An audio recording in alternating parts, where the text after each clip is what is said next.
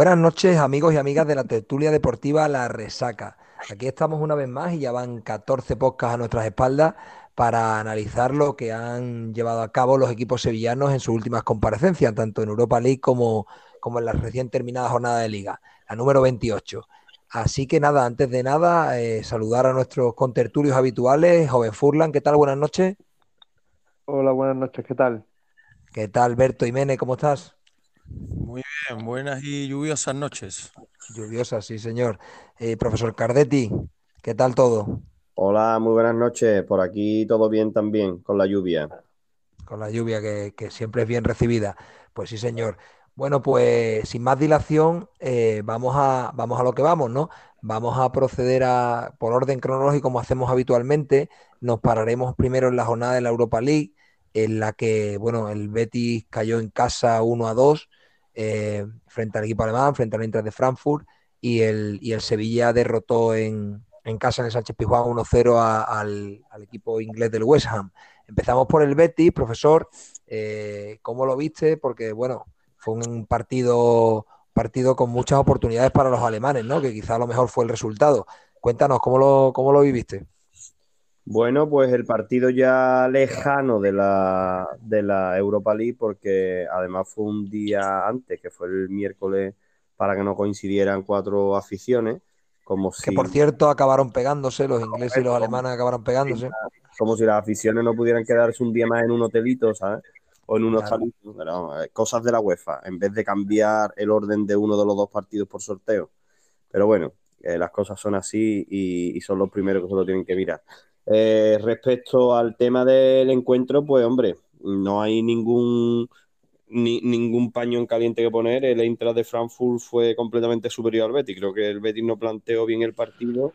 Sumado al, al cansancio, pues pasó lo que tuvo que pasar.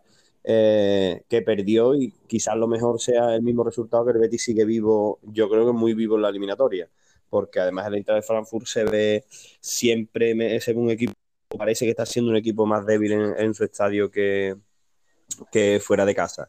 Yo creo que Peregrini de nuevo se equivoca en, en, el tema de la rotación de los porteros, aunque es verdad que Claudio Bravo hace tres o cuatro paradas de mérito en la segunda parte, incluso parando un penalti. ¿no?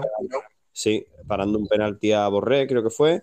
Eh, no es menos cierto que fue el que propició que se adelantara el intra de Frankfurt y que el Betis se tuviera que, que, que ir arriba. Eh, además, me da la impresión que es que los mismos defensas andan más seguros con, con Ruiz Silva que con Claudio Bravo. Entonces, bueno, pues entre el cansancio, el Betis que se tuvo que volcar arriba, la lentitud de, de los centrales cuando le cogen las espaldas, pues el Betis no estuvo fino en ese encuentro y como digo, lo mejor de todo es, es el resultado. Y sí, porque, porque, quitando, quitando quizá a Hitor Ruibal, es una alineación muy, muy, muy. Bueno, y a Claudio Bravo, ¿no? Por esto que venimos hablando últimamente, presentó el ingeniero una alineación muy, muy, muy titular, ¿no?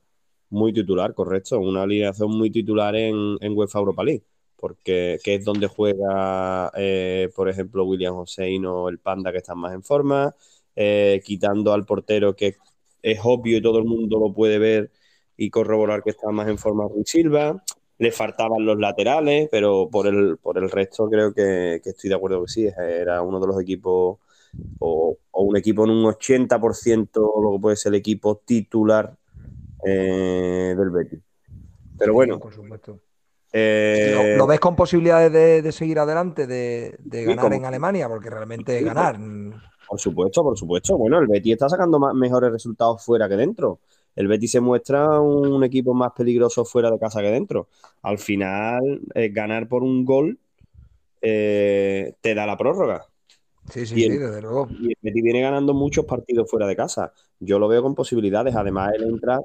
Eh, ese resultado de un gol de ventaja es un, regular, es un resultado un poco engañoso porque de manera inconsciente y el Betis lo ha sufrido, aunque con final feliz gracias gracias a suerte o al, o al buen hacer de, de los jugadores en minutos finales.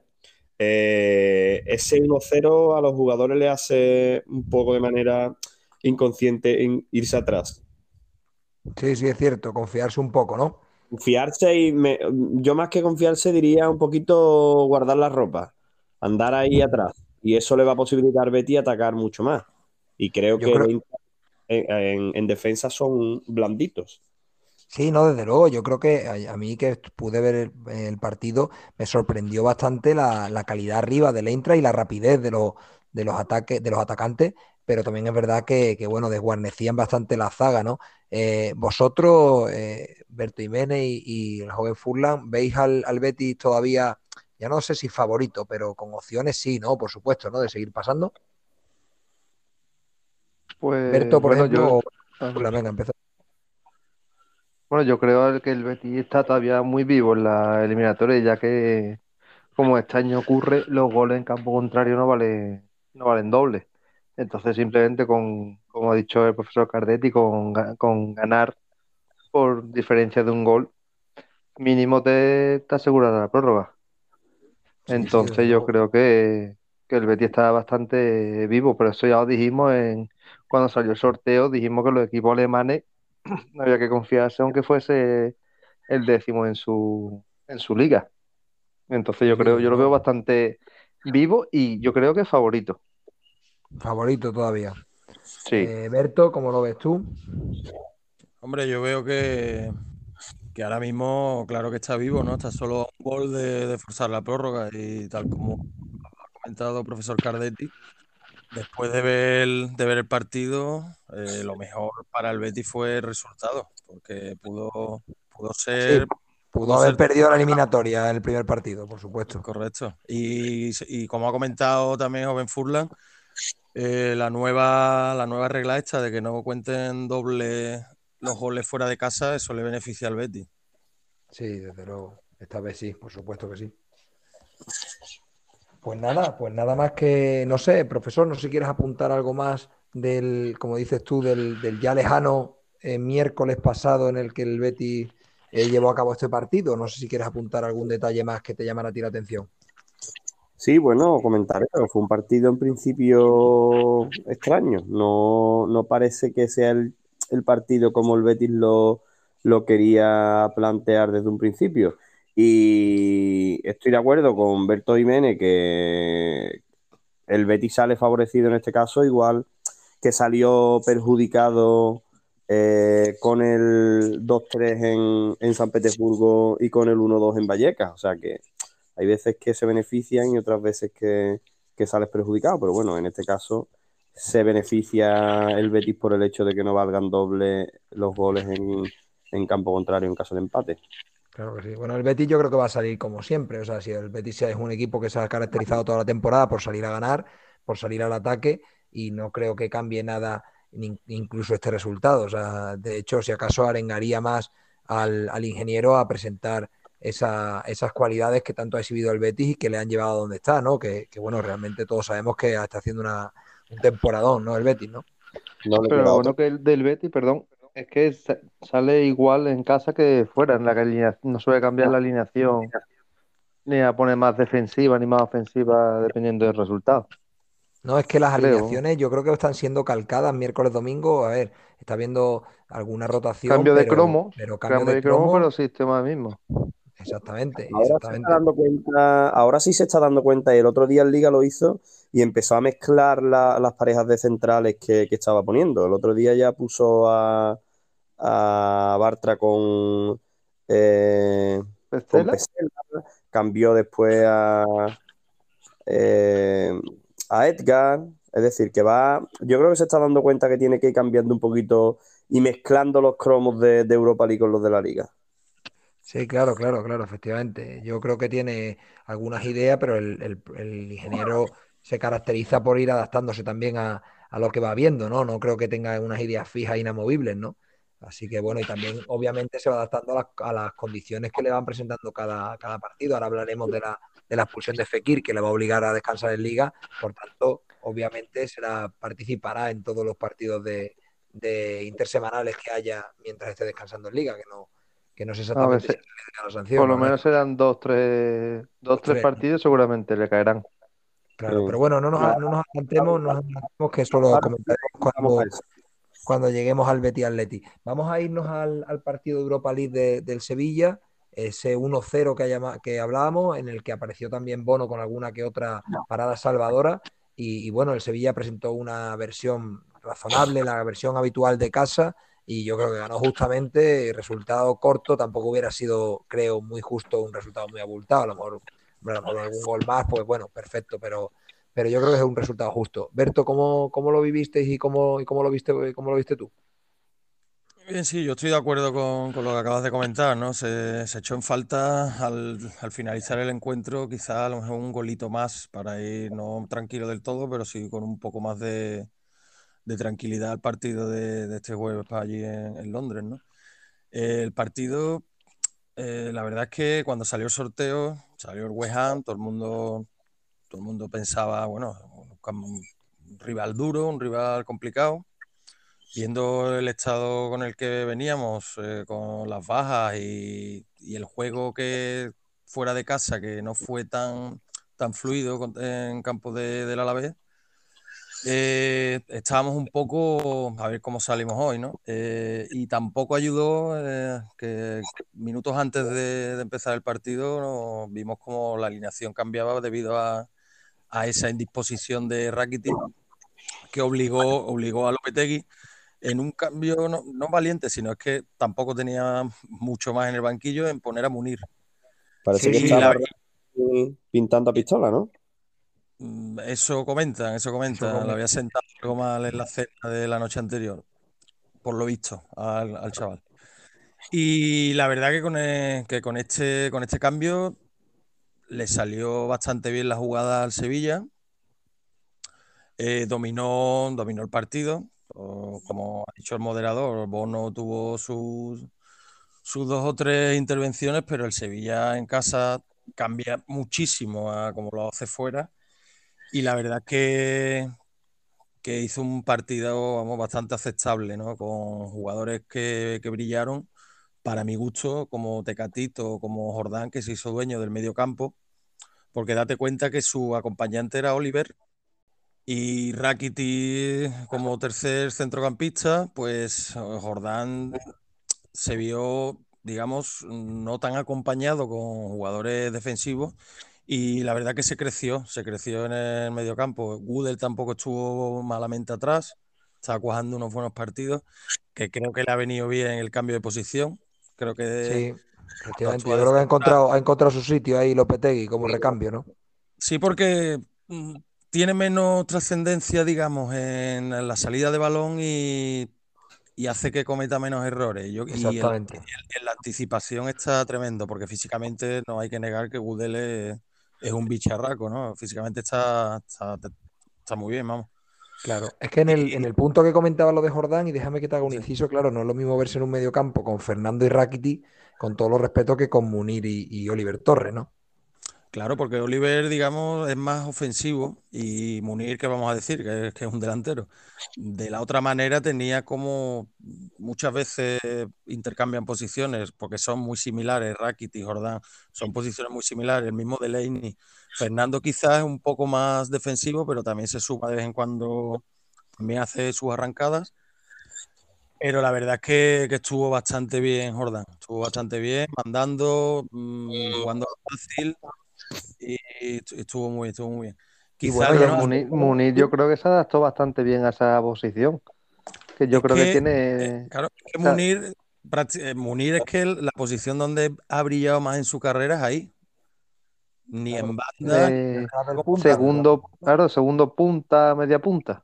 Segundo punta se mueve muy bien. Mm, después le pega bastante bien al balón y se asocia muy bien también con los compañeros en banda, en banda no tiene la rapidez que requiere un nombre de banda y, se pierde un poco. Yo creo que el otro día estuvo bastante bien.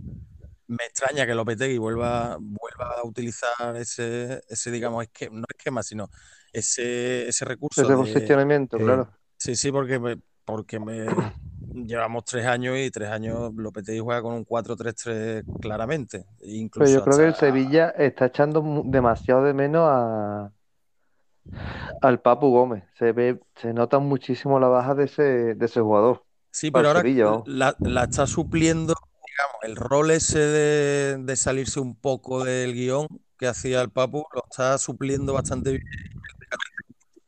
Yo creo que le ha Sí. venido bastante bien el este al Sevilla, porque es el único que desborda, porque hablando el otro día de Campos y tal, pero no es lo mismo. Campos es más fuerza física, balón para adelante, atropella, pero Tecatito tiene otra cosa, ¿no? Tiene, tiene más visión, tiene más regate y todo lo hace con bastante sentido. Y se sigue esperando, por cierto, es verdad que, que ha estado lesionado, pero, pero bueno, de momento no podemos decir otra cosa que de momento apunta a chasco la, la cesión de Martial, porque realmente entre los tiempos, los ratitos que ha salido y, y bueno, y, lo- y los partidos que ha jugado completos, sí es verdad que ha marcado un gol, ha dado una asistencia, por decirlo de alguna forma, porque al final fue un centro como otro cualquiera, pero realmente de momento por lo menos no está justificando su el gran esfuerzo económico que ha hecho el, que ha hecho el Sevilla, no sé qué pensáis. Hombre, yo, yo pienso también, yo pienso lo mismo también, ¿no? Venía con la vitola de, De top. Claro, venía con la vitola de top, de La vitola de en Valleca, que ahora llegaremos y marcar el, cero- el, el 1-2, ¿no? Eso es lo que tenía que haber hecho, Martial, ¿no?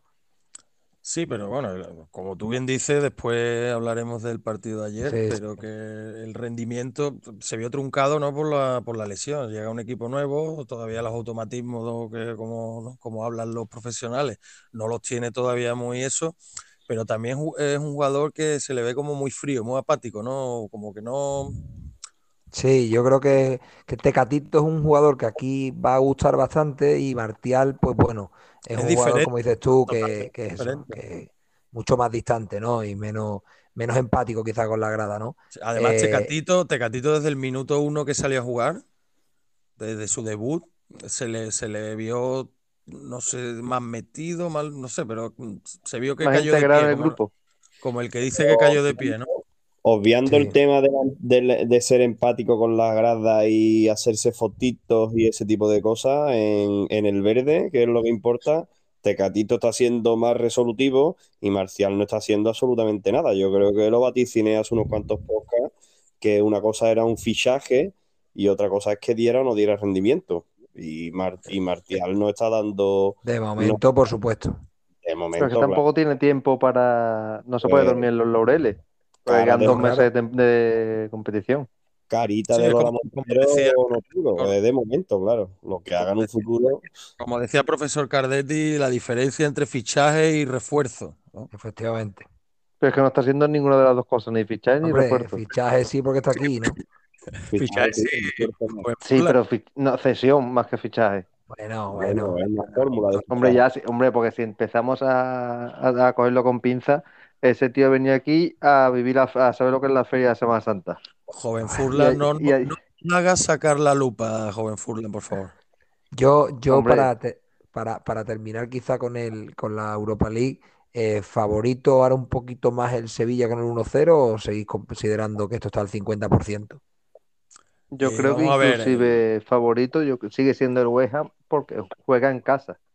Ahora mismo está un 60-40 para favor del West Ham a mi, a mi parecer.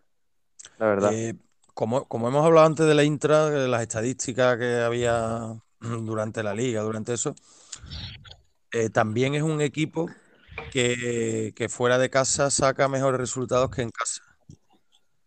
Y, Sí. y viendo, viendo el Sevilla fuera de casa en liga, no sé yo, pero lo que pasa es que el Sevilla, eh, como le pasa al Madrid, eso lo hemos hemos hablado bastantes veces en Champions, es un equipo que se transforma. Y yo el Sevilla mm, quiero, vamos, que tengo ganas de verlo el jueves y estoy seguro de que va a dar otra cara muy diferente a la que, a la que vimos ayer, por ejemplo. Bueno, vamos a ver, vamos a ver. Ahí se queda grabado. Profesor, tú, profesor Cardetti, ¿tú ves, a, como dice el joven Furlan, también favorito al West Ham? ¿Ves que la ventaja es insuficiente o, o lo ves más igualado? Yo creo, hombre, yo veo favorito al Sevilla por dos cuestiones. Primero, porque yo lo veía un poco favorito, como creo que dije, si no recuerdo más, 51-49. Eh, lo sigo viendo, lo sigo viendo así. Aparte por el marcador, pues bueno, 55-45, pero sí es verdad, hombre, que los equipos ingleses en su campo eh, son Van a duros apretar, van a van a apretar. en el Olímpico de Londres y además yo creo que el sevillano va a variar un ápice su forma de, de enfrentarse a estos envites. sea, la Sevilla de, de Julián se echará para atrás como suele hacer fuera de casa y si tiene suerte mantiene el 0-0 o puede marcar un gol al contragolpe o incluso se encuentra con un gol que le empate en la eliminatoria. Yo lo veo bastante igualado, ¿eh? sinceramente. Sí, la, la intensidad que, que tienen los campos ingleses, eso el Sevilla de momento, a día de hoy, no lo ha vivido en una eliminatoria. Sí, Bueno, pero el, verlo. Sevilla, el Sevilla de Lopetegui sabe jugar con, con el resultado. ¿Me entiendes? No, hay, no Pero tengo un que salir. resultado engañoso. Es un- con te meten un gol y ya los nervios empiezan a No, pero ahí, ahí están las estadísticas para, para ver y podemos rescatarlas, que el, el Sevilla creo que no ha perdido este año por, por dos, por, por dos goles de distancia. O sea que, que al final, quiero decir, que dos derrotas en liga, en todas las ligas, bueno, pues también es un aval que hacen invitar a que, que el Sevilla es lo más probable, es hoy, hoy en día lo más probable fuera de casa es que empate. Hoy en día, con las estadísticas en la mano, pero, pero bueno, que es un, de- un equipo muy difícil de ganar, ¿no? Y en este sentido, si ya llevas algo de ventaja y puedes encima, como dice Alberto, jugar o, o incluso especular con el resultado, pues oye, eh, algunas no digo garantía ni muchísimo menos, pero yo sí que veo, como profesor Cardetti, yo veo un poco balanceada hacia el Sevilla la, la- la eliminatoria, ¿no? Yo lo veo así, 55-45 también me parece bastante razonable. Pero es jugar Ayer, ayer conocíamos la lesión de su delantero, que no se sabe si va a llegar, pero recuperan a Yarmolenko, que no sé lo que no sé lo que es peor. Ya, lo que pasa es que Que, también jugador Yarmolenko que que, metió, que anotó goles esta semana. Correcto. claro. Bueno, sobre- veremos, veremos. de forma especial, ¿no? Por el tema de la guerra. Sí, efectivamente, efectivamente, bastante, bastante emotivo Emotivo. todo. Exactamente. Bueno, pues, pues nada, analizado queda. Veremos a ver este jueves cómo, cómo se desarrollan los acontecimientos. Juegan los dos equipos el jueves, corregidme si me equivoco, y, y volverán a los ¿Misma horarios hora? habituales de la Europa League. A las 9 el Sevilla, me parece. Pues eso yo tengo, como tengo este, esta llamada a internet por delante, pues, pues te lo voy a decir en, en 15 segundos. Porque no sé, igual profesor Cardetti ya tiene apuntado, anotado en su libreta 9 de la noche el Betis y el Sevilla también 9 de la noche, pues entonces, efectivamente, a la misma hora. A la misma hora los a las dos. nueve, sí, sí. Bueno, bueno, fenomenal. Pues mira, sí vamos a vivir, vamos a vivir ahí un, un multifútbol de los, de los antiguos. Pues, pues nada, van- vámonos a la liga, al campeonato doméstico, eh, y aquí volvemos a, a tirar de orden cronológico. Aquí en este caso fue el Sevilla el primero que empata en Vallecas, un partido que Em- yo- empata en. Perdón. En Vallecas no Empat- empata el Sevilla. empata sí. en Vallecas, ¿no? Perdón. Sí, sí, correcto, correcto. Ah, vale, vale. Empata en Vallecas y, Sí, sí, sí, sí. Me he un confundido. par- de- Me he confundido. un partido marcado por dos cosas y Berto, a ver cómo si lo ves tú igual que yo. Yo la primera y principal la veo que el Sevilla sigue con su tónica habitual eh, fuera de casa y la segunda, bueno, que en este caso pues sí que hay algún que otro, hay alguna que otra que es arbitral que quizá, que quizá pudo caer este, esta vez del lado de sevillista, pero yo tampoco soy mucho de caer en esa en esos temas, ¿no? Pero, pero bueno, la realidad es que fue un partido de empate, que el Sevilla si gana, pues vuelve a no ser injusto, pero, pero tampoco hace grandes méritos para ganar, ¿no? No sé cómo, cómo lo Y si pierde este tampoco es injusto. Bueno, tampoco tuvo tantas ocasiones el Rayo, realmente. Yo creo que esta vez el Sevilla a los puntos sí que hubiera sido más justo ganador, tampoco con, grandes méritos, pero bueno, eh, cuéntanos, Berto, y, y lo vamos comentando. Bueno, sí, moderador, yo estoy de acuerdo contigo en, lo de la tónica, ¿no? La tónica habitual de estos partidos últimos que, que no ha, que no ha sabido sacar los tres puntos, ha sacado uno, no los tres. Pero también este partido ha estado muy condicionado por, pienso yo, por la, por la actuación arbitral, ¿no? El- yo veo que en el gol de Mir no, no veo absolutamente nada. Sobre las quejas del penalti, yo no veo, yo no veo algo tan, tan grave como para pitarlo. Veo más grave eh, luego la actuación del VAR, que esas jugadas no se suelen rearbitrar, pero en este caso, en este caso Sí, pero no se suelen rearbitrar, pero porque hasta, hasta día de hoy. Pero esa jugada es rearbitrable porque el, el colegiado se equivoca a favor de un equipo. Entonces, si te equivocas a favor de un equipo y ven que te has equivocado porque no ven nada, a favor de un equipo, a favor de quien te va a equivocar. Lo que pasa es que tiene que el VAR lo que habla siempre es de errores claros y manifiestos. Y es que este- es un error claro manifiesto, un penalti. bueno, Porque el árbitro lo pita a un metro. El árbitro es el que lo pita a un metro. O sea, si lo pita es que ve algo. Que yo, que yo digo, yo soy el primero que, que no ve tanta la Yo- falta. Yo creo no que es- penalti no es. tanto no es para penalti de mí, no lo veo. Yo veo que no es penalti. Yo tampoco, yo no veo penalti ahí. Pero el error es lo de ir a verlo, porque la mano no va a verla, por ejemplo. Claro. Sí, sí, la, sí. mano, la mano se queda pitada y punto. Y además muy rápido. Dos segundos. eh, no, no, no, venga, saca. Pero, eh, y no va a verla. El, la- la- lo que es el penalti sí va a ver lo que fue el fallo. Yo soy el primero que dice que no, no veo penalti por ningún lado tampoco.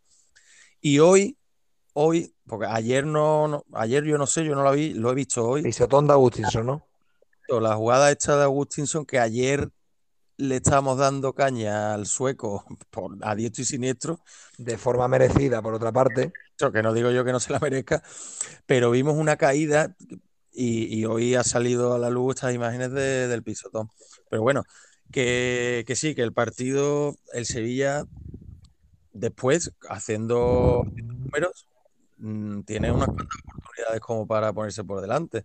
Sí, pero, pero Berto, O sea, te voy a, te voy a dar un dato, te voy a dar un dato porque siempre recurrimos a las estadísticas como mentirosas el quinto yo las empate. considero, y yo las considero menos mentirosas de lo que, de lo que vosotros decís muchas veces. El Sevilla se va de Vallecas con tres tiros, tres tiros, dos a puerta y uno fuera. Entonces, con tres tiros meter más de un gol, oye, es que me parece casi un milagro, tienes que ser Benzema, ¿no? Pero, pero con tres tiros metes un gol, es que el Rayo tiró diez veces. Es que claro, el presentarte en Vallecas a, se supone, ya no digo la utopía que ya creo que está borrada de, de cualquier ilusión de cualquier sevillista, hasta el más optimista de la liga. Pero hombre, te tendrás que presentar en Vallecas a defender el segundo puesto y a ir, y a, ir a por él, ¿no? Y a, y a sa- y a mantener la distancia con los de atrás. Entonces, Es un a equipo día de que- hoy, que- si el Barce... Perdón, sigue, sigue. no digo que un equipo que recurrentemente se planta en, en campos de rivales, hablando, bueno, de media tabla para abajo, por no poner ningún adjetivo calificativo, de media tabla para abajo, a verlas venir, pues que se merece no, no ganar, se merece no pasar del empate, es como yo lo veo Pero es verdad menos, ¿no? que, el, que el Rayo Vallecano en su estadio no está haciendo muy buenas actuaciones. Y Sí, pero llevaba, llevaba no sé cuántos partidos sin puntuar, ¿no? Es que el Rayo, el Sevilla es el quinto, el quinto empate consecutivo fuera de casa. fuera de casa, eso te hace, efectivamente. eso te Y el hace que Rayo- pierdas muchos, Rayo muchos llevaba- puntos. y el Rayo llevaba cuatro derrotas consecutivas.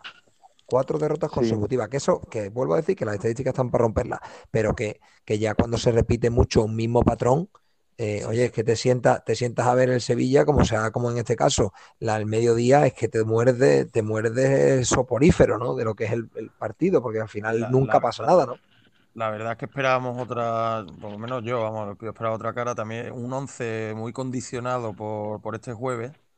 Eh, quiso dar descanso Sí. a tres o cuatro titulares, pero, pero aún así, yo creo que el 11 es de bastante garantía y mucho mejor que, que el de Rayo Vallecano. Pero es verdad que si tú miras el banquillo del Sevilla en ese partido, los nombres parecía el Sevilla Atlético. Porque Sí, estaba en este entre caso sí. Alfonso, estaba Carmona, había un montón de jugadores del filial. Pero así lleva unos cuantos partidos, no solo el de ayer. Eh, Luismi, eh, Sí, Quique Sala, Quique Salas, Quique Salas, correcto. Iván Romero, que De, bueno, de hecho, de hecho no, no, no, no quiero dejar, no quiero pasar por alto un posible penalti en la última jugada a Mario Suárez de precisamente del canterano. No sé cómo lo viste usted, o el profesor Cardetti, que es un poco más eh, parcial. el canterano Carmona, ¿no? Canterano Carmona que le pegó un agarrón a, a- a Mario Suárez, que para mí es penalti. Berto, pero aparte, y, y- y- Sí. y joven Furlan y, profesor, ¿no? Aparte de las bajas, y yo estoy de acuerdo, ¿no? Y es verdad que tiene que entrar Carmona por, porque Acuña dura en el campo 13 minutos, ¿no? Eso, Pero, otra, pero, otra, eh, otra decisión equivocada de, de Lopetegui. pe- pero Si fijaos los 100%, jugadores, no la saques. Claro, pero fijaos los jugadores que entran. O sea, al final lo- los chavales se quedaron para, para completar la convocatoria, pero entra el Tecatito, entra Sí, sí. Martial, entra Nesiri y entra Acuña que se va lesionado. Entonces estamos hablando de cambios de, de, vamos, de, de garantía. Entonces a mí, sinceramente, vuelvo a decir que está muy condicionado por las bajas, es un hecho, ¿no? Que un equipo que se planta con 13, 14, 15 fichas de primer equipo, pero en el fondo eh, es un, como habías dicho tú, Berto, es un equipo mejor que el del Rayo a todas luces, ¿no? Sí, para mí, para mí, fíjate, de los nombres que salen, quizá Carmona sea el que mejor lo hizo en los minutos que estuvo. Porque Sí. e- el triple cambio, a mí los triples cambios para empezar cuando la cosa va mal y triples cambios, gente arriba, a mí eso no me gusta. Porque el partido ya no lo controla. el part- ya, ya, ya, ya dependes de jugadas personales. Eh, No depende del partido, porque el medio campo se le fue al Sevilla con esos cambios. Sacó a, a muchos atacantes, eh, metió a, a de lateral izquierdo, Carmona. Ahí fue ya. Pero, pero Berto, Berto, una de las cosas que has comentado, que es, eh, y como decía que no entiendo que, que la irrupción de Carmona me hace no entender cómo este jugador no ha participado más, sobre todo, sobre todo, viendo el nivel de, de Agustinson. Eh, profesor Cardetti, te quiero escuchar y también lo quiero, lo quiero hilar con el comentario del joven Furlan que se ha quedado sin respuesta, ese penalti que argumenta al final del partido, eh, bueno, sobre, sobre Mario Suárez, ¿no? ¿Cómo lo, Bueno. cómo lo, cómo lo ¿Qué opinas tú del, del Sevilla de, en Yo, Vallecano? yo pude ver, yo pude ver el, el encuentro del Sevilla en la primera parte eh, y en la segunda lo, solo lo pude escuchar porque iba camino del Coliseo Verde y Blanco. Bien, pues en la primera parte yo vi a un equipo como juega fuera de casa, un equipo ramplón y, sin ganas parece de jugar al fútbol, un equipo que, que iba como por el empate directamente, o sea, no era un equipo que, que buscaba la victoria. Y es más, creo que las quejas de Julián Lopetegui, en este caso, no tienen razón de ser ni fundamento. Creo que si alguien fue, y lo, y lo creo de verdad, ¿eh? y además lo voy a justificar y lo voy a motivar, si alguien fue eh, claramente favorecido por el VAR o, por la decisión del, eh, del VAR fue el, fue el Sevilla. Es más, si no llega a actuar el VAR, yo creo que hubiera, que hubiera sido realmente un escándalo en contra del Rayo Vallecano. Y lo creo a ciencia cierta. Y empezamos, si queréis, por la primera jugada de la mano. Yo creo que el dato objetivo, y eso todo el mundo lo ve, es que Rafa Mir el balón le da, le da en el brazo. ¿Es cierto o no? Yo creo que ahí estamos de acuerdo. Le dará más flojo, más fuerte, menos, lo roza, le deja de rozar, pero le da en el brazo. Yo, Yo no lo, yo no veo, yo no lo veo, ¿eh? Yo no, Pues- a- todas las imágenes que han puesto no lo veo. Yo veo que hace el gesto de, Pero del por muy control, poco, por muy No, pero- poco que te roce, aunque hace no el hecho de, no, hace el hecho del control y agacha el tronco, agacha un poco el tronco como Sin- para, para sinceramente, darle con el yo, muslo. yo Pues mi única, os invito a que miréis frame a frame y vais a ver cómo tocan el brazo. Y Frame este- a frame, frame a frame es todo más lo que tú quieras. Ser mano lo es. Si tú congelas una imagen, es lo que tú quieras que se vea. No, no, es que se ve como, es que se ve como el balón cambia un poco la trayectoria cuando le da en- entre el pecho y el estómago y después le dan el brazo y vuelve a cambiar de nuevo la trayectoria. Y ahí yo personalmente, profesor, creo que o en el VAR han visto alguna imagen que no saliera en la tele o no entiendo cómo pueden anular ese gol, porque de claro y manifiesto no tiene nada. O sea, ese No, gol no. es que si la, si la roza un poco no es un error claro y manifiesto. Yo creo que no se pero ayuda si la para roza nada. en mano. terminar- me dejáis terminar mi intervención. Sí, por hombre, favor? por supuesto, claro que sí. La normativa indica, la normativa indica, ¿vale? La podéis buscar y yo la tengo aquí, dice nuevas normativas para las manos y el VAR en la temporada 21-22. Mano en Como posición nos gusta que se documente el profesor. Correcto. Mano en posición antinatural, ¿vale? Y dice, será sancionable, ¿vale? Será sancionable mano inmediata a gol, incluso si es accidental. Casos que pueden ocurrir para que esto ocurra cuando el jugador marca gol directamente con la mano, con el brazo, que no es el caso. Y la segunda acepción, la segunda opción es marca gol, el jugador evidentemente, inmediatamente después de que el balón le toque en la mano o el brazo. Pero si es incluso- que yo lo que pongo en duda es eso, profesor, que es que no se ve en ninguna imagen de forma clara y rotunda que el balón le toque en el brazo. Ah, me estás hablando de, de ocasión manifiesta y aquí no hay ni ocasión manifiesta ni no manifiesta. Dice Pero que no, es que no se ve que la toque, es que no se ve que la toque con la mano. Cuando, cuando marcó Juanmi en el campo del Betis aquel gol era la misma regla, ¿no? Y subió al marcador el gol. 21, bueno, pues si subía al marcador, Error arbitral, ¿no? Error arbitral, correcto. Si subía al marcador, error arbitral. Es que lo Que dice no la- debería haber subido yo. también. Lo dice la. El- Perfecto, profesor, si para eso está, para eso están la- las tertulias, para uno opi- opinar lo que considere, vamos. El penalti de Rafa Mil lo tuve que ver porque fue en la segunda parte, evidentemente, como dije, no lo vi. pues ahí sí es un error claro y manifiesto. Porque Estoy es de acuerdo. Estoy de acuerdo. Todo eso no es penalti. Si el árbitro no llega a ir al bar en esas dos situaciones, el equipo perjudicado y agraviado hubiera sido el Rayo Vallecano. Hay un, Hombre. hay un matiz ahí, ¿eh, profesor, que el árbitro no va a ver la de Rafa Mir. Se la cantan y además, como decía Berto, Pero se la porque en el bar lo tienen bastante claro. Bueno, pues el- será por, el- será con otra imagen. Es que no es con la que en la tele no. Bueno, pues tendrían otra imagen, pero es que si le dan la mano, él no tiene que ir. Es que si le dan la mano y marca gol inmediatamente después, ¿Y por qué no facilitan esa imagen? Eso es lo que digo yo, porque no la ponen, porque las que ponen no está claro. pero eso es otra historia. Eso es otra Bueno, historia. la historia no es, es la misma historia. Es más, yo en las que han dado, veo, vamos, veo, ¿no? Es que veo que el valor le quita la trayectoria. Vale, vale, perfecto, perfecto. O en ese Y el, momento. penal, y, el, y el otro penalti, es que lo estáis pasando por alto. No, Que lo veo bueno, más, no claro. El, el agarrón de Carmona es que yo no lo he visto. La verdad. Ni, ni el agarrón de Carmona ni el pisotón a Agustinson. Sinceramente no he visto ninguno de los dos. Esas jugadas no, no, no puedo decirlas. O sea, no tengo ninguna valoración. O ¿Tú no tienes puedo- una valoración, eh, Berto, de la, del Yo agarrón de creo- Carmona? Yo creo No que es poca cosa y, y Mario Suárez es un jugador veterano y sabe lo que, lo que estaba haciendo en ese momento. No sé, O yo sea, que para, no para ti no es penalti. Este tira para. Por, por supuesto que no. Pero el- estamos hablando de- del, del agarrón, bueno, agarrón, eh, Mario Suárez cayendo de espaldas sobre Carmona Correcto, centro del correcto. área.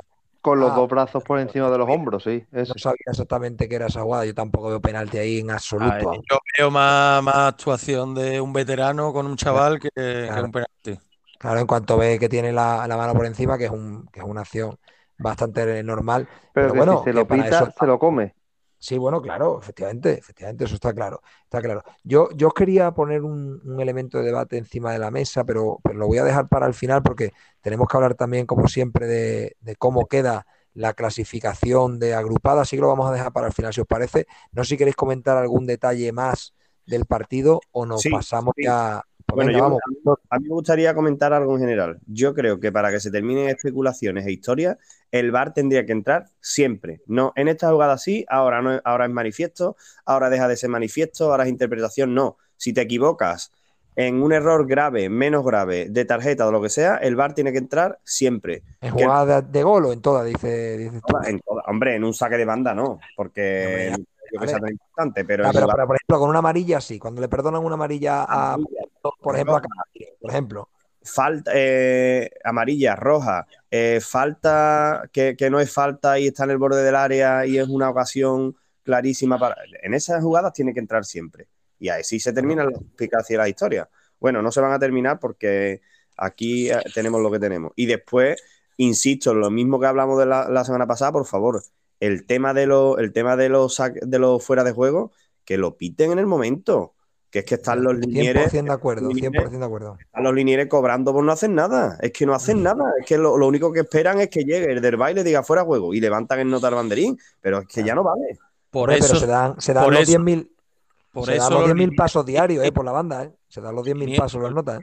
y, y los árbitros, por eso comentamos el otro día, que con la llegada del VAR se han relajado mucho, Claro. muchísimo. Oye, y, y De una hecho, se han cosa relajado más de- con la nueva, con el nuevo presidente del comité de árbitros, ¿eh? Porque antes se pitaba todo, ahora están siendo más permisivos, ¿De muchas dónde era manos de de re- ¿De dónde era ese hombre? De por aquí, ¿no? De por aquí. Oye, eh, una pregunta. Sí que- ¿Veis, ¿Veis fallo de Bono en el gol de, de Bebé? Claro, ¿no? Sí, se- Cantada. es, es fallo, es fallo de bono, sí. Es que, es que yo no, no entiendo, el gesto lo veo también com- completamente antinatural. No entiendo qué está haciendo, por qué se, por qué se vence, por qué se cae. No sé si estaría esperando el centro, pero vamos, si conocemos a Bebé, nosotros que estamos aquí comentando esto, un profesional tiene que saber que Bebé se va de desde y, y le pega al balón. O sea que Pero que aún así, aunque espere el centro, es que tampoco veo que esté en una posición para, para ir a por el centro, es que está en el palo, es que está en el Yo palo mirando a- al atacante. cuando lo vi en directo, digo, uh, este- el Bebé le pega fuerte, pero cuando veis la repetición, el balón no iba tan alto como para que no llegase. iba a media altura. Sí, yo sí, creo sí. que iba tan fuerte, creo que iba tan fuerte que no le dio tiempo a racionar. Pero que está muy bajo. Yo creo que, yo creo que es una cantada. ¿eh? Igual que, que valorar. Está cuando claro. salva, pero yo creo que en este caso es una cantada, vamos, clara y manifiesta, como, como nos gusta Sí, otras veces, muchas, muchísimas, ha salvado al equipo y no estuvo afortunado ayer. Y se dice y no pasa nada, ¿no? Claro, efectivamente. Y, y bueno, y volver, bueno, y por, por- por terminar con el, con el, con el Sevilla, eh, bueno, al final ese triple cambio, pues bueno, parecía que, que con el empate de Lenny, pues parecía que había opciones, y al final es verdad que en los dos últimos minutos tú tienes la opción de ganar, pero hubiera sido una victoria, bueno, pues que tampoco hubiera sido injusta, pero, pero tampoco digamos que ha sido una victoria por un ataque abrumador del Sevilla durante toda la segunda parte, un asedio, ¿no? No, no, y, y así, y como si ayer entra la de la última, por ejemplo, de Martial o la que de Ocampos que se cae, que da en el poste, Sí, te, te vienes con tres puntos que, no, que nos hemos venido con esos tres puntos bastantes toda la primera vuelta, toda la primera vuelta. haciendo, ha- haciendo Sin partidos similares, ¿no? Claro. Efectivamente. Bueno, pues, pues venga, vámonos a, vámonos al Villamarín y Bueno, vámonos a la quería comentar una última cosa, que como Sí, dije claro. hace muchos podcasts, el Sevilla se terminará, se terminará cayendo. Y yo creo que el Barça, es que el Barça ganando el partido que tiene contra el Rayo Vallecano, se pone a dos puntos, ¿eh? Claro, sea, déjame, a un joven partido- que, que comentemos esto, esto al final, ¿vale? Para, para dejarlo para la, nuestra sección, ya sabes, patrocinada por, por quién. Así que déjame que terminemos con, con el análisis de los partidos y después comentamos esto que, que efectivamente que esta vez está como de más actualidad que nunca. Eh, profesor, eh, victoria 1-0, cuéntanos, yo creo que justa, cambio de portero, expulsión de Fekir. eh, bueno, cuéntanos, ¿cómo lo, Bueno. cómo lo visteis allí en el, en el Villamarín? Yo creo que el Betis fue merecedor de todas, todas de, de la victoria en el encuentro. Eh, la primera parte fue una primera parte muy seria, muy bien jugada por el Betis, eh, con bastantes ocasiones. Yo creo que el Betis se pudo ir no con un 1-0, sino con un 2-3-0 tranquilamente. Eh, de nuevo, como dije antes, cuando hablábamos de la Europa Ruiz Silva parece que le transmite más seguridad a los defensas y esto se nota. El equipo pareció un poquito más descansado. No sé si también eh, se debe a, a los cambios que hizo Pellegrini, que metió un poquito de savia fresca en el centro del campo con Paula Caucou, que hizo, eh, dicho sea de paso, un señor partido. Creo que de, de las veces que ha jugado con el Betis no, no se le ha visto un partido malo. Es más, yo vaticino que, que puede ser medio centro defensivo titular en el Betis para, para muchos años, ¿eh? Eh, porque Guido creo que se irá, si no, el año que viene, el siguiente, puede ser que, Guido, que es un pedazo de, medio centro defensivo, se vaya. Eh, entonces el Betis, como digo, que me salgo del encuentro, hizo un, gran partido. Eh, la segunda parte también. Eso sí, bueno, un poco ennegrecido ese, encuentro por, primero, por la falta de gol que hizo que el Betis no, eh, no se fuera con un tanteador un poquito más, abultado del encuentro. Y en segundo lugar, ennegrecido también por, por la expulsión de, de Fekir, que ahora entraremos en ella. Eh, Totalmente merecida por, por otra parte. totalmente merecida, sin ningún tipo de, de peros y sin ningún tipo de Y, justificación. profesor, antes de entrar, como dices tú, en esa polémica, si por llamarlo de alguna forma, porque no hay tanta polémica y yo creo que vamos a estar de acuerdo, eh, Juanmi, mm, es pro- no sé, preocupante la sequía, porque claro, estaba a unos niveles, eh, Juanmi, que hablábamos todos de, bueno, ya te- tuvo hasta un villancico, tuvo hasta un villancico, efectivamente, y, y últimamente, de hecho, el otro día tiene una ocasión clarísima, clarísima, desde, desde prácticamente dentro del área pequeña, que se la deja eh, Fekir perfectamente ahí para prácticamente, bueno, casi empujarla o dar un pase a la red. Y yo creo que ha perdido un poco, no sé si fue Fekir o, o el Panda, la verdad es que no lo recuerdo.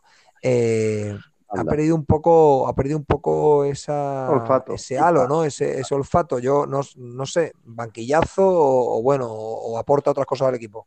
No, hombre, yo creo que Juanmi es verdad que no estuvo fino, que no estuvo fino el domingo, pero bueno, son sabemos que los delanteros son jugadores muy cíclicos y que van por racha.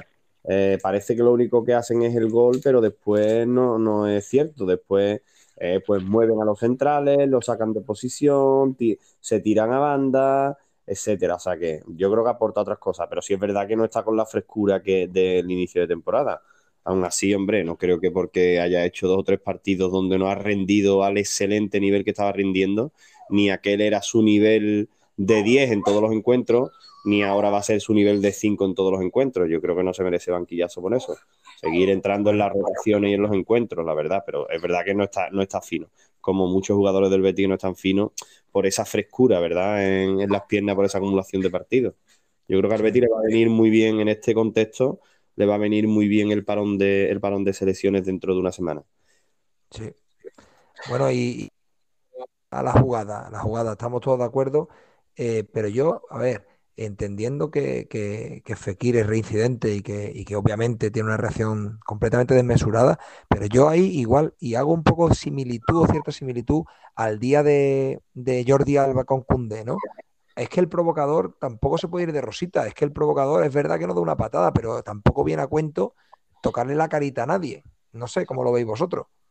Que no quiero, por eso digo que no quiero que quede como una justificación que no Yo la veo, creo que que veo que es roja directa sobró- punto, ¿no? Yo creo que sobró el- la jugada que precede a, a la patada, la verdad. Eso de ponerse a dar pataditas en la banda y tal, eso sobró porque a un jugador no le, Estoy de no le gusta. No estoy de acuerdo.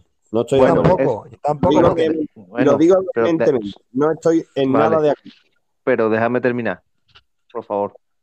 Entonces, eso es un jugador que va perdiendo y tal, le molesta. ¿Que es una forma más de jugar al fútbol? Perfecto, estoy de acuerdo. Cada uno juega al fútbol como quiere. También hablamos de eso de Neymar, de Cristiano Ronaldo y todos. Lo hacen perfecto. Pero después las consecuencias son las que tienes. Y tienes que tener la cabeza suficientemente fría, sabiendo que eres un jugador profesional, que después de una vacilada, porque una vacilada dentro de todo de- del reglamento es una vacilada, te dan una patada y tú te tienes que calmar. Porque dejas a tu, a tu equipo con 10 y aparte que le van a caer dos, tres partidos. Sí, eso yo creo que estamos todos de acuerdo, pero yo sí que considero que, que, oye, y tampoco estamos hablando de un partido que vaya 6-0, es que tampoco es un burreo, o sea, que, que en el fondo, vale, que da tres o cuatro toques porque le viene el balón llovido, realmente él no le encima a nadie, pues el tío da tres o cuatro toques, que a lo mejor una sobrada, bueno, pero que no justifica en absoluto que uno le pegue una patada y que el otro le toque la carita. No sé, No, no, Bueno, yo pero, creo que... una patada, no, una pata, tam- la patada tampoco fue desorbitada. Una patada y punto. Falta nada, y amarilla y listo. Claro, Son, son jugadores que son que, que se llevan se llevan faltas, se llevan las patadas porque porque tienen calidad y son, son los desequilibrantes de, de los equipos, ¿no? Eh, casu- casualmente la, la ha dicho profe- eh, el joven Furlan. Eh, lo de Neymar, que también fue contra el Athletic Club, también fue también se llevó una, una de estos. Una tarascada. Fekir, Fekir no es la primera vez, no es la primera que lo hace, ¿no? Fekir tiene los cables muy cortos y, y Pellegrini lo comentó, ¿no? Yo creo que, que hay que hay que hablar con él y se- según lo que dijo el profesor, ¿no? Hay que hablar con él y decirle que, que bueno, que tú te tienes que, que parar a pensar porque estás perjudicando al equipo en una, en un tramo de, de liga importante, ¿no? Y en Europa League también lo, ta- también lo hizo y, y pudo, pudo perjudicar, ¿no? Que, vamos, perjudicó a- al equipo. La cosa, la cosa es que se clasificó, salió bien la cosa, pero, pero si te eliminan y tú estás fuera por una tontería, ¿qué pasa? Claro. ¿Sabes? Y tiene que pensar un poco más en el, en el equipo. Lo que pasa es que las estrellas son así, ellos van a su aire. Es- no, vamos, no va a ser ni el primero ni el último. Pero es verdad que Bueno, también Fekir, defendiendo a Fekir un poco, es un jugador de que eso, que como hemos comentado, que retiene el balón, que regatea, que gambetea y todo el rollo, le pegan muchas patadas que quedan sin sanción ninguna. Entonces, esos jugadores pierden, muchas veces pierden los nervios por eso, porque ven que son eh, masacrados a patadas Claro, y pero no la se forma, la pitan ni la mitad de la mitad de la mitad de las patadas que le, que le dan. pero la reacción De y la hecho, el forma de segundo jugador más eh, con más falta recibe. Sí, y el segundo que más, que más hace de la liga. No, pero el Casualmente. se- sí, pero el segundo, el segundo jugador que más recibe de toda Europa. Bueno, no digo que no, si yo no digo que, pero es verdad que son jugadores, que los jugadores profesionales se deberían de medir, no se le debería justificar que pierdan los cables y sobre todo que se les crucen los cables y sobre todo de forma tan recurrente, ¿no? O sea, yo no sé, eh, profesor, en la afición de- del Betty, es, ¿cómo lo, qué considera? ¿Se harta? ¿Lo justifica? Eh, ¿lo entiende? ¿Lo asume porque, porque, bueno, tiene sus ventajas y sus inconvenientes tener jugadores de esta, de esta clase y con esta personalidad, por decirlo de alguna forma? ¿Cómo, cómo lo vive la afición del Betis esta, digamos, reincidencia de Fekir en estos, en estos temas? Bueno, pues hombre, yo no le he preguntado a los 46.000 que fueron al campo, pero No, esperábamos que hiciera usted una encuesta, por supuesto. sí, pero no, no me podía poner en todas las puertas a la vez, pero Pero hubiera- no, pero para el próximo podcast se podría poner usted como una, haciendo una encuesta en la, puer- en la puerta 8, por ejemplo. En la En la puerta de Fekir. son la gente que entra en la puerta 8. Oye, bien, me lo apunto, Furlan, bien, bien, bien pensado eso. Bien hilado. Bien pensado, bien hilado. Pues, hombre, la verdad que la gente eh, jaleó bastante a Fekir, en lo cual yo no estoy de acuerdo porque eh, al final salió bien, ese encuentro salió bien, no se perdió, pero Fekir deja al Betis en uno, dos o tres partidos sin su, sin su alma mater, ¿no? Sin su futbolista más diferencial, eh, con permiso de Sergio Canales. Entonces, evidentemente, eso en la vida se puede, se puede aplaudir porque no tiene ningún tipo de, de justificación. Dice- Profesor, que, profesor, que los dos próximos partidos, porque yo creo que, que más de dos partidos no, no le caerán. ¿Qué dos Yo partidos? creo que van a ser tres. Yo tres creo que dos, pero bueno, no sé si por reincidencia, pero la otra fue en Europa League, o sea, reincidencia Claro, no existe. entonces. Eh, ¿qué dos partidos tiene el Betis próximo? Pues Celta mira, te lo voy a... Exactamente. Celta, Celta el domingo y después del parón eh, Osasuna. Pues sí, y después Cádiz. El Betis tiene un, un calendario propicio para, para sacar puntos ahora, la verdad. Y para Amable, ¿no? mantener por la Champions, sí. A, a priori amable, porque no hay rival pequeño, ¿verdad? Eso que se comenta. Pero si me dejáis, si me dejáis hablar sobre, eh, sobre el tema de la, de la expulsión de Fekir, yo, bueno, yo creo que, como bien ha puntualizado el señor moderador, el partido iba 1-0. Es que Fekir da tres pataditas, se puede cobrar un poco, pero lo que intenta es controlar un poquito más el balón. Y aparte es que va 1-0, o sea, que es que no hay ningún tipo de desprecio al rival. Si no, No, si sería- no, nadie habla de precio, nadie habla de precio. No, pero un pero bueno, jugador que te hagan eso en la cara, de que hay chulería, bueno, igual que te hacen una cachita, como la hizo William Carballo y Catena no se fue para ahí y no le cogió el pescuezo. O igual que hace Vinicius, eh, yo qué sé, igual que hace Vinicius los regates que hace, o lo que hacía Ronaldo, lo que hacía Romario, o De Nilsson, ¿no? Nilsson, por ejemplo. eh, yo creo que es que eso el rival lo tiene que entender. Si tú no eres capaz de hacerlo, oye, pues ajo y agua, pero es que eso no, no, no te da, no te da ningún motivo ni te justifica para que pegues una patada. Porque es, pero que la per- sí, pero que la patada no fue desorbitada, fue una patada, bueno, una falta más. Yo, yo Sí. veo peor lo de, lo de Muniain que la patada, ¿eh? Yo veo peor lo de Muniain. Muniain yo creo que le reclama eso, lo de los tres toquecitos, el- no, no le Sí, pero reclama le, otra le cosa. pega un tirón, le pega tirón de, en la barba. Entonces Yo por eso yo- reacciona. Yo eso, yo no lo veo porque la cámara, la imagen que da no se ve, yo no he visto que pero- sea en la barba, se ve- le da en la cara, en la cara sí. no, no, le toca la barba, le toca la barba. Hay imágenes Le que se toca, le ven pega, sí, por eso. Sí, le toca norte le toca la barba. Pero es más, yo, la, la- la patada que veis del, del lateral, si os, si, si os fijáis bien, le pisa el talón. O sea, no le da una patada, le pisa el talón. Sí, pero bueno, estamos, que parece que queremos, que parece que lo estamos justificando, que yo creo que no es el caso, ¿eh? No es el caso. Ni mucho menos, ni mucho menos. Yo creo que hemos dicho los cuatro que no lo estamos justificando. Pero que todo, Reprobando. que todo tenga la misma sanción. claro. que todo tenga la Claro. misma. La Está, sanción que está claro que es un error de seguir y eso no lo discute nadie. Claro, es que cae, que cae también en eso, ¿no? Caen en la provocación y yo lo ponía el Sí. ejemplo de Jordi Alba con Koundé y me parece el mismo error, ¿no? Te provoca un, un- bueno, un jugador de ese perfil y, el error es del que cae, del que pica el anzuelo, ¿no? Claro. Quiere- y Fekir, como es protagonista, pues quiere ser más protagonista. Pero eh, el domingo no fue el que quería ser más protagonista en el campo. El que quería ser más, más protagonista en el campo es un señor, un trencilla, ¿de acuerdo? Y un señor, por llamarlo de alguna manera, el señor Mateu Laoz, que cada vez que juega el Betis, yo no sé si lo hace con otros equipos, pero es que quiere ser el, eh, digamos, el, el- foco principal. Yo creo que deberían de poner unos focos grandes y que directamente el resto del campo estuviera apagado y lo siguieran a él, porque es que él quiere ser protagonista, quiere ser que todo el mundo se fije en él. Y cuanto más se le más se viene arriba. Tiene unos criterios para sacar tarjetas que no lo entiende nadie. ¿Por qué Yuri no se fue la primera parte. ¿Alguien me lo puede decir? ¿Alguien lo entiende? ¿Por qué Polaco tiene, tiene una tarjeta en la primera falta? A mí personalmente, profesor, lo único que te puedo decir a ese respecto, no sé los detalles, pero a mí Mateo Laoz es un árbitro que sí me gusta, me, su- me suele gustar su, su estilo, la verdad. No me puedo... En Champions, en Champions tuvo un arbitraje espectacular en tres semanas. Sí, y después en Champions sí, y después llega a la Liga Española y se pone a ser. Correcto. se-. ¿Qué sentido tiene, qué sentido tiene en un campo eh, que tú mismo has provocado, no expulsando a un jugador que tenía dos amarillas clarísimas, ponerte a hablar y a darle palmaditas y a darles abracitos a un jugador del Athletic Club? A mí- o, a- a mí- o del Caravaca. A ¿Qué mí me recuerda mucho a Iturralde cuando Iturralde. Me recuerda muchísimo. Llamando a los jugadores por su nombre de pila, eh, dando las palmaditas en el hombro, mm, en plan coleguitas. ¿sabes? Ese A mí, me, tema, a mí me gusta, a mí me gusta Mateo, la verdad. Yo soy Es un, Mateo. es un árbitro que deja jugar. sí, Bueno, pero cuando- depe- cuando depende del campo. gana.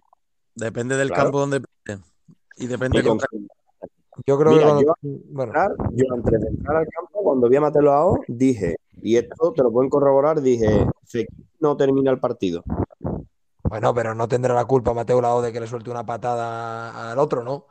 No, pero es que lo estaba buscando. Si miras el partido, Mateo Lago está buscando a Fekir.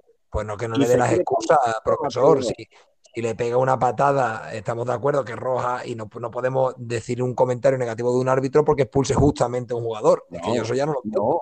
No, no. Lo mismo profesor tiene poderes adivinatorios. Claro, efectivamente. Cuidado ahí. Luego- Iker. Lola, quizás ahora sea Rapel. También. Claro.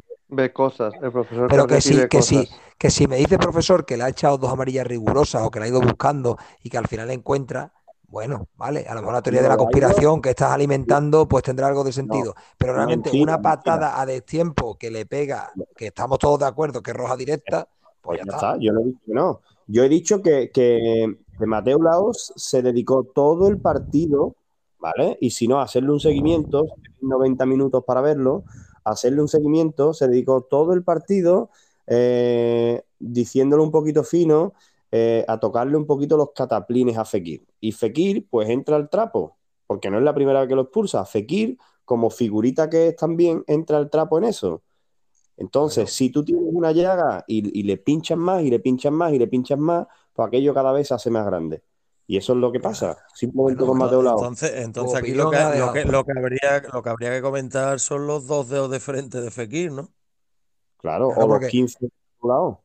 Pero, pero, o 15, pero profesor Cardetti, si, si eso, como bien dice, lo, lo, lo adivinabas, lo adivinabas tú, que eres un aficionado, como quien dice, de a pie, eh, pues el cuerpo técnico del Betis lo tendría que haber ya previsto y haberle dicho a Fekir, oye Fekir, ya sabes que este árbitro te busca las cosquillas, no le des excusa. O sea que estamos volviendo a lo mismo, estamos volviendo que son Correcto. profesionales y los profesionales no se demuestran metiendo goles por la escuadra también, pero se demuestra bajando mm, 10 pulsaciones cuando tienen que bajarlas.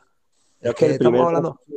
el primer profesional es Mateo Lao. ¿Me puede Bueno. decir usted, señor moderador, me puede decir usted, señor moderador, cuando estaba el, el ánimo de la grada súper caldeado?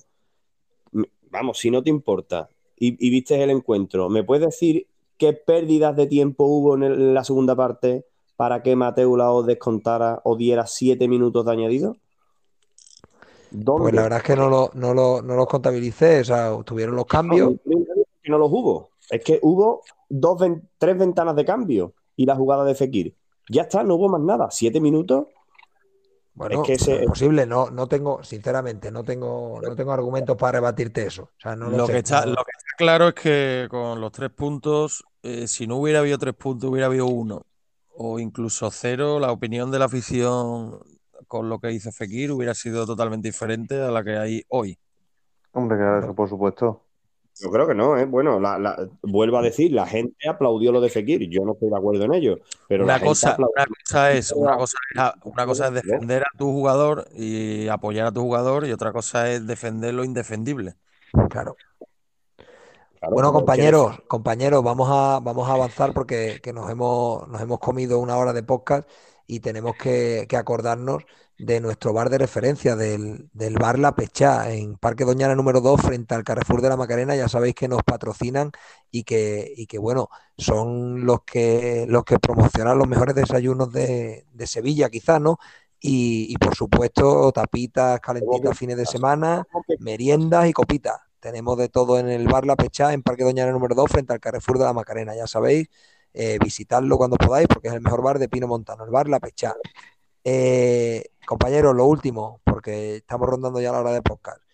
Tenemos a, al, al, Sevilla con 56 puntos y al Villarreal con 45. Estamos hablando de 11 puntos entre seis equipos. Por supuesto, yo, por lo menos yo, a no ser que alguien quiera comentarlo, doy al Madrid por campeón y se, se acabó. Pero, pero cada vez veo más peligroso y os voy a decir lo que yo veo en el caso del Sevilla, en el caso del Betis, y lo dejamos. Ha ganado el Madrid. En ha ganado, ha, ganado ¿Ah? 3-0 el Madrid. Sí, una, otra vez actuación estelar de, de Benzema. Doblete de Benzema y gol de Vinicius. Exacto. Sí. Eh, lo que os decía, yo veo, yo veo al Sevilla en una posición de, que eh, yo por lo menos lo veo lo siguiente. Si el Sevilla pasa la eliminatoria con el West Ham, yo creo que va ya viendo la liga a 10 puntos, se va a centrar en las eliminatorias y, y el, los, los, jugadores, pocos o muchos sanos o los mejores, los va a centrar en las eliminatorias y va de, yo creo que va a despreocuparse un poco de la liga. Y Pero tampoco ocurre, se puede preocupar. ¿eh? Bueno, yo te digo no. lo, que, lo que veo, lo que veo que puede ocurrir. Y si el Sevilla no pasa la eliminatoria, me da la sensación de que va a dar la sensación de tener una temporada histórica que parecía histórica en mayo, esa, en, perdón, en enero, y además que se refuerza para creerse que puede ir a por la liga y tal, y, de, y al final, como se suele decir, nada, ni pincha ni, ni, ni pincha ni corta, ¿no? Entonces, ese es el riesgo que yo veo en la eliminatoria. Por supuesto, y el Sevilla tiene, tiene antecedentes que ha ido a eliminatorias con Emery y ha seguido sacando partidos de liga porque han tenido todos enchufados. Entonces, yo creo que es bastante clave el partido del jueves. Y en el caso del Betty, en el caso del Betty, eh, yo creo que, que, ahora tiene, como bien decía el profesor Cardetti, una buena posibilidad de sumar muchos puntos. Yo creo que el Betis nunca se ha llegado a caer porque tiene un estilo de juego muy diferenciado y bueno, ahí lo vemos que después de otras pies se vuelve a levantar y la dificultad que le veo para volver a alcanzar puestos champions no es otra que el, la entidad de sus rivales, pero lo veo con posibilidades, lo veo con posibilidades de pelearle la plaza al Atlético de Madrid. Yo al Atlético de Madrid no le veo, el otro día ganó contra el Cádiz mm, jugando hombre, bastante lamentable. Que, hombre, sí, pero lleva cinco, eh, de los equipos de arriba el que mejor racha del último mes lleva, lleva cuatro victorias seguidas. No es cierto. El Barcelona lleva 13 de 15, el Atlético de Madrid 12 de 15, el Madrid 13 de 15.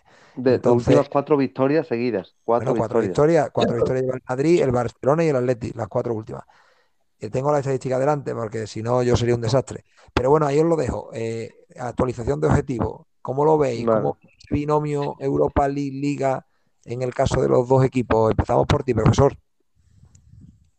Bueno, yo creo que el Sevilla desgraciadamente se ha caído de la lucha por el título. Como vaticinaba el joven Furlan, eh, al Sevilla le ha costado aguantar el, tirón del Madrid y ahora incluso creo que más porque en los 10 últimos partidos cuando se pone el traje de faena a los equipos grandes de verdad, Atlético Madrid, Barcelona y Real Madrid y yo creo que, que van, van a ser el Madrid inalcanzable y posiblemente si se despista el Sevilla Atlético Madrid y Barcelona lo van a pasar, lo van a adelantar claramente por la izquierda, ¿eh? si, se despista un poco.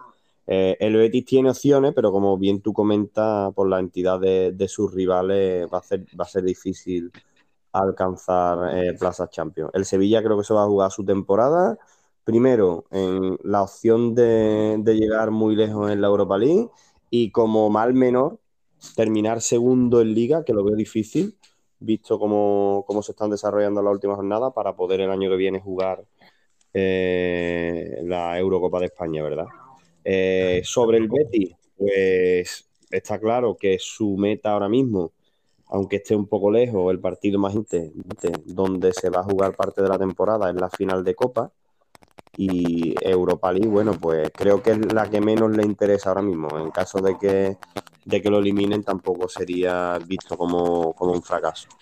Y en Liga, evidentemente, el Betis ya se tiene que centrar en, en aguantar la, la, plaza de Europa League. Veo difícil adelantar a, a, Barcelona y Atlético Madrid, que lo veo fuerte. Y lo último, si me dejáis decir sobre, sobre el Betis, pues me dirijo directamente a don Manuel Pellegrini y le pido por favor que no se quite nunca más el chándal. Es más, le digo si hace falta que se lo tatúe o se lo pinte con, con la técnica de body painting. Pero por favor, que no se ponga más traje, ni, ni pantalón chino y camisas. Por favor, siempre don Manuel Pellegrini el chándal del Real Betis, el chándal del equipo de las 13 barras. Bueno, ahí está, ahí está el alegato. Ahí está el alegato para, para, no, para no supersticiosos. Eh, Berto, ¿cómo, cómo ves tú en este caso cómo ha quedado la, la recta final del campeonato? Como hemos hablado en podcast anteriores, si tú, tú que vas segundo no sumas de tres y el que va primero no pierde nunca, eh, cada semana se aleja más el objetivo. Yo descartaría ya el tema este de la liga y lo importante yo creo que para el Sevilla es amarrar, amarrar la- la- los puestos Champions. Sería muy bonito, ¿no? Acabar, acabar segundo, ¿no? Por el tema este de la Supercopa y tal. Pero yo creo que amarrar la- la- la- los puestos Champions y, y sobre todo dar la cara en UEFA Europa League, lo que, lo que queda, yo creo que es el objetivo, el objetivo prioritario. Que el jueves hay tragedia y nos quedamos solo en Liga, pues evidentemente luchar, ¿no? Eh, Pero ¿no te da la fuera- sensación de, de fracaso, de decepción después de haber tenido una temporada tan ilusionante en Navidad? ¿No te daría, si nos quedamos fuera, esa sensación que, la, que cundiría el desánimo, ¿no? Diríamos. Hombre, claro, cunde el desánimo, pero si tú de los últimos cinco partidos fuera no ganas ni uno, mm, tú así no puedes ir a por una liga, Y una, una- claro. una pregunta. Pero es que no apare- se- hasta, hasta el segundo puesto igual parecería un premio de consolación, ¿sabes? Si nos que hemos caído de la Copa del Rey a la primera de cambio y si solo se clasifica, si solo se clasifica para Champions, ¿Lopetegui debería de seguir el año que viene? Hombre, yo creo que cumpliría los objetivos, porque eh, tener al equipo tres años consecutivos en Champions no lo ha conseguido nadie. Ahora bien, Claro. eh, otra cosa es que el Sevilla se quiere replantear el estilo. Eso, eh, pero la eficacia está claro que está demostrada. Eso será una decisión a tomar y por los, por los dirigentes. No, yo creo que como cumplimiento de objetivos se merecería seguir. Yo creo que el, yo creo que el club cuenta con Lopetegui. Yo creo que la única forma de que Lopetegui se vaya es que él se quiera ir. A ver si me entendéis. Y el Sevilla no lo va a echar. el Sevilla no lo va a echar. Es lo que me- es lo que me refiero. Perdona, Y- profesor, que decía, un segundo, Berto, eh, que Sí. decía el profesor estaba apuntando algo, pero no se la ha escuchado bien. Sí, que, que venga otro club, como hizo con el eh, Real Madrid, la selección, ¿no? Que venga otro club y decida irse. Bueno, por Correcto, ejemplo. yo, yo creo que el Sevilla no le va a decir hasta aquí llegamos. Eh, Bueno, sí, y sí, y sí, sí, por, por H por Sí. B se queda fuera de la Champions. Entonces posiblemente sí. hombre, eso sería un descalabro, ¿no? Viendo son- cómo, viendo cómo va. Sería perder que- siete puntos de ventaja que tiene ahora mismo en las últimas 10 jornadas, que, hombre, puede ser catalogado de descalabro, sí. Date cuenta que donde estamos sacando menos puntos últimamente es fuera de casa. En casa es diferente. Eh, quedan 10 Pero los partidos partidos que le quedan fuera de Eh, casa son Barcelona, ¿cor- ¿correcto? complicados, sí. Barcelona. Atlético. Sí, sí, son, partidos fuertes. Pero en casa tenemos 6. Hay 4 fuera y 6 dentro. Y amarras Claro. los de casa y sumas algo fuera, yo creo que la- la- entre los cuatro primeros te, te meten, ¿no? Eso sí, si, si vamos a, a por la segunda plaza habría que sacar bastantes puntos, porque viendo, viendo el nivel que están mostrando Barcelona y, y Atlético Madrid en temas de suma de puntos y Villarreal también que si se suma. O sea, está claro, Berto, que en el clásico, el llamado clásico, el- los sevillistas irán con el Madrid. Por supuesto. Vi- vi- viendo lo que hay, está claro que sí. Bueno, Está bueno. claro que sí. Y respecto, respecto al, al Betis, yo estoy muy de acuerdo con, con profesor Cardetti, ¿no? Yo creo que, que sus ¿En lo, en lo del chándal, en lo del chándal del ingeniero o en también otra cosa? Hombre, lo de Chandal también, y con lo Pero que sin lavarlo. Yo creo que sin lavarlo. Debería de ponerse el mismo siempre. No, dos, uno de repuesto. Por si acaso Ah, se vale, pero no se puede cambiar. por si llueve Que- algún día, ¿no? Correcto. Bueno, sí, pues voy a continuar con, con, con Con la posición. Que hablando del Betis, ¿no? Y de acuerdo con lo de, con lo de profesor Cardetti. El Betis debe poner todo su, su máximo esfuerzo en la final de Copa, ¿no? Está claro que es un título, eso no, eso queda en la historia, ¿no? Pero sin, sin dejar de lado la liga, ¿no? Porque si en la Copa no se da como, como a profesor Cardet le gustaría, mm, te queda, te queda la liga, ¿no? Y tú tienes que amarrar a los puestos La quinta, UEFA, pues. ¿no? Claro, no, solo puedes jugar toda una carta.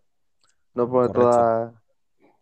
Claro. Porque yo, yo, yo no lo veo, yo no lo veo, aunque está ahí, pero yo no le veo que pueda llegar hasta el final de liga con opciones de, de meterse entre los cuatro primeros. Yo creo que tiene más opciones el Villarreal, tal y como está jugando y sacando los partidos, que, que el Betis ahora mismo. el Villarreal puede quedarse apeado de Champions Esta semana. en esta, en esta ronda, ¿no? No, pasó mañana. Le quedaría a la liga semanas limpias para preparar los partidos de liga. Sí, pero todos sabemos yo que, creo que que eso, Alberto, yo creo que eso es una historia que, que- que en el fondo muchas veces los equipos cuando se quedan con semanas limpias no necesariamente sacan mejores resultados. Fíjate la, la milonga que nos contábamos o no, que nos autoconvencíamos con el Sevilla, que cuando recuperara jugadores ya esto iba a ser la panacea y el Sevilla ha recuperado no un nivel de jugadores brutal, pero sí que ha recuperado jugadores y, y los resultados son peores. Entonces, yo creo que el, equipos metidos en dinámicas ganadoras miércoles, domingo eh, Sí, son pero- igualmente imparables, ¿eh? Pero moderador, eh, casualmente el entrenador del Villarreal, que es del que estamos hablando ahora mismo, lo conocemos de, de aquí. Lo conocemos un poquito, sí. Y todos sabemos que cuando el Sevilla estaba compitiendo en UEFA Europa League en rondas altas, la liga la dejaba un poco, un De poco lado. Sí, ¿no? claro, claro. Eso es lo que digo yo. Sí, sí, sí, por supuesto que sí. Por eso te Así digo que si, que si queda fuera de Champions, le queda, dará todo, todo lo máximo por, por intentar auparse lo más alto que pueda, ¿no? Claro. Y los equipos de Emery suelen acabar bien las temporadas. No Sí, sé por yo Y ahora mismo yo creo que el Villarreal es uno de los equipos más en forma de, de la liga. ¿eh?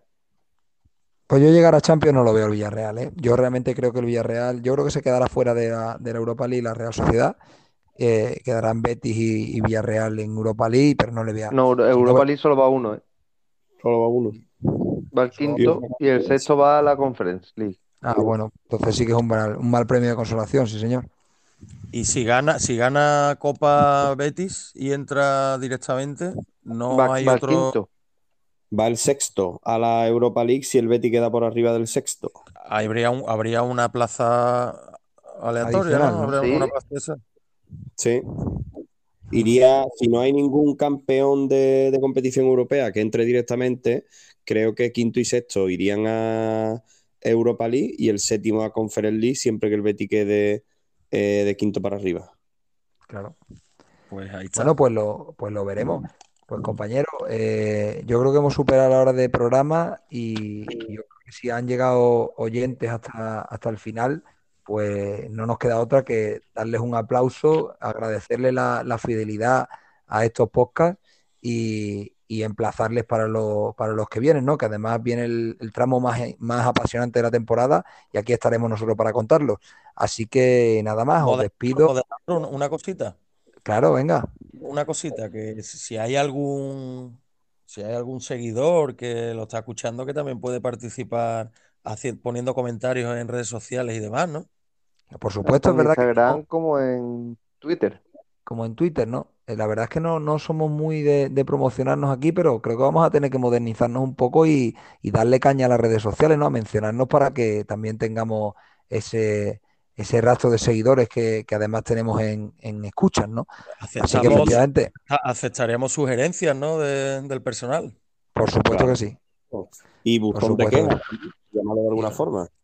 Claro que sí, hombre, por supuesto. Ya hemos tenido algunas críticas constructivas siempre, por supuesto. De hecho, nos han hecho eh, recuperar grandes clásicos como el del Arcipreste de Ita, que comentaba el eh, Berto Jiménez la semana pasada, y estamos encantados de que nos sugieran, eh, por supuesto, nuevas referencias que nos ayuden a ampliar nuestro vocabulario.